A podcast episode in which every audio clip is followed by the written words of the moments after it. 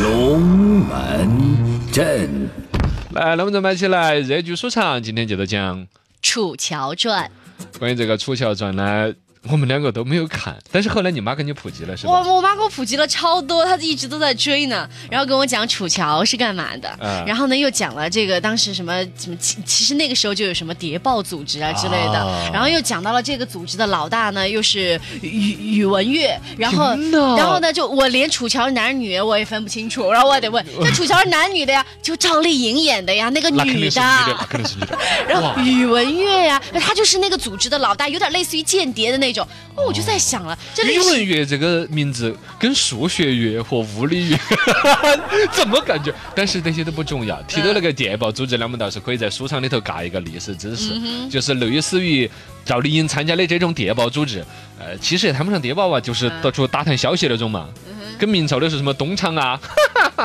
罗公公这次命令我来，可是要把你们赶尽杀绝。东厂，对，东厂、西厂、锦衣卫啊，基本是一个事情嘛。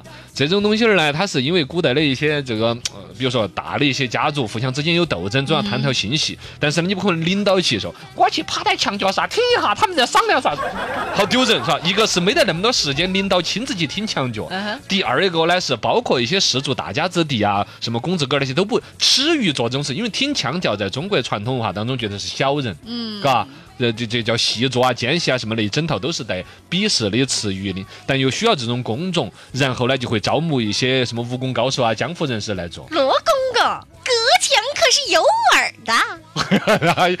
小薇子，你说的好有道理，那我们用哑语来交流吧。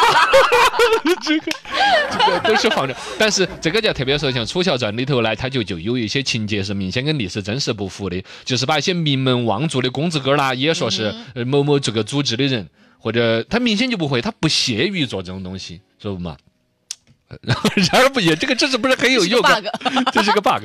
呃，类似呢，这个楚乔这边还有个 bug，就是他好像里头有关于这个鹦鹉，是吧？啊，养了一只鹦鹉，宇文玥养了一只鹦鹉，但是那个年代就有鹦鹉了吗？呃，从三国时期开始就有养鹦鹉了。会说话吗？呃，可能就不知道了，这个说了可能也是三国话，是吧？然后呢，当年三国时期祢衡写那个《鹦鹉赋》，至少证明那时候鹦鹉也还是蛮出名的一种动物了。哦，其实武则天好像也养过。哎，真正养鹦鹉养得比较多出名的，应该就是唐朝了。嗯哼，像武则天那儿养个鹦鹉，对，快给朕念首唐诗呢。是吧床前明月光，疑是地上霜。你个死鹦鹉，你怎么穿越了？武则天的时候还没有李白呢，这，呃呃，总之嘎，这些东西儿在这个所谓的描写南北朝时期的这个所谓的呃叫什么《楚乔传》这个电视剧里边楚乔传，鹦鹉这个东西应该是不那么多戏份的。啊，金丝鸟其实好像就是鹦鹉的另外的一个名称，呃，金丝鸟就等于鹦鹉了。哦，啊好。